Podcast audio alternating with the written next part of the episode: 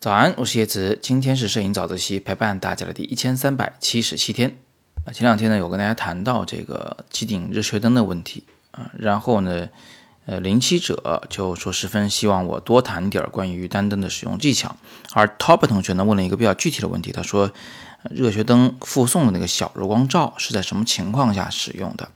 那么要说到这个问题啊，我们就必须要解析一下这硬光和软光的区别，或者说是硬光和软光的各自的特点。啊，了解了这个以后，我们自然就会知道这个小柔光罩是干什么用的了。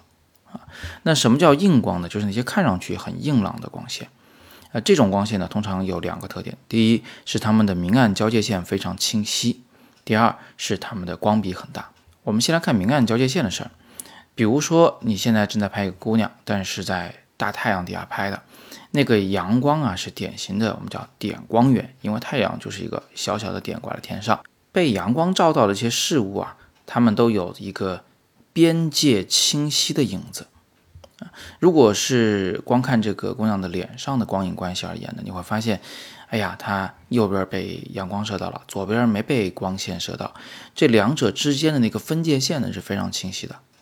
这个我们就叫做有清晰的明暗交界线，这是硬光的第一个特征。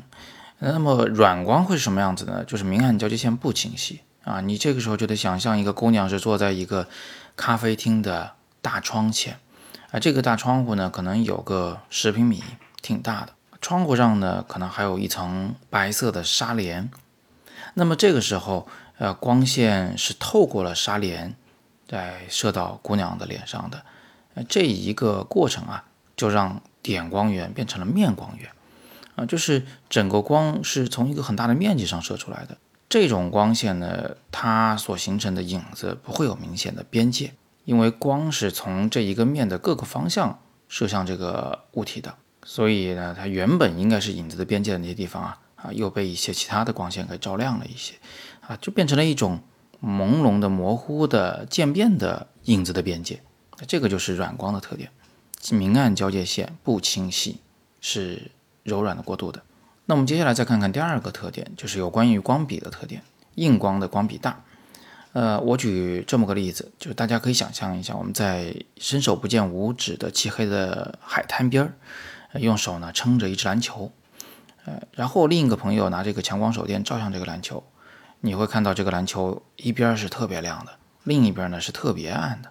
啊，这个明与暗之间的光比很大，这就是硬光。那如果同样是一颗篮球，你现在把它放在了一个正午的操场上，啊，你会发现虽然阳光极其强烈，这个太阳的亮度远远比那个强光手电亮度要高，但是呢，这个篮球的暗部阴影并没有那么黑。为什么？因为它被四周的建筑、被那个水泥地的反光给照亮了，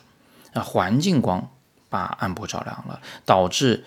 明暗之间的差异反而不大啊，光比不大。那这样一来呢，它就是一个相对比较软的光。那当然我们要注意一点，就是真实的用光的情况下呢，其实是两者都要结合起来使用。比如说你想拍一个硬光的场景，你就要搞一个明暗交界线清晰的啊，也就是所谓的点光源照射的，光比很大的，也就是所谓的呃四周没有什么反光的这么一个画面。反过来，如果你想拍所谓的软光或者说是柔光的这个效果的话，那你就要用一个明暗交界线不清晰的，就是大面积的光源，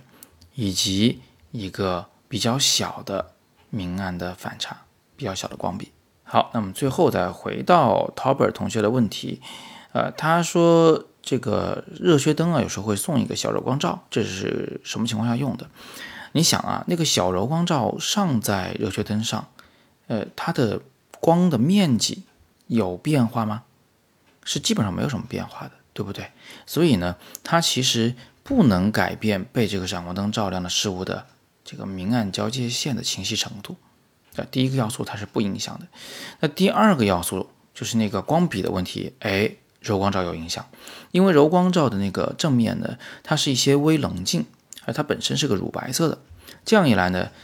把原本从这个闪光灯里射出来的。冲前飞出去的光线就变成四散而逃，朝各个方向飞出去那此时如果你是站在一个白色的房间里的，那些往其他方向逃过去的光线呢，会被天花板、被墙壁反弹到你拍摄的这个物体上来，补充它暗部的细节，从而降低了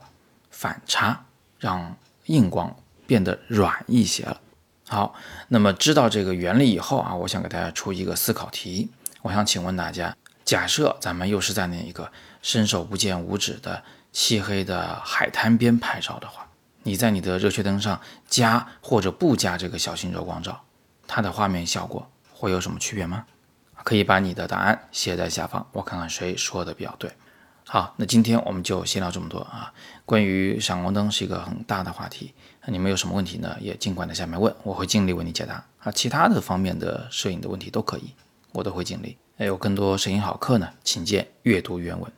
今天是摄影早自习陪伴大家的第一千三百七十七天，我是叶子，每天早上六点半，微信公众号“摄影早自习”，不见不散。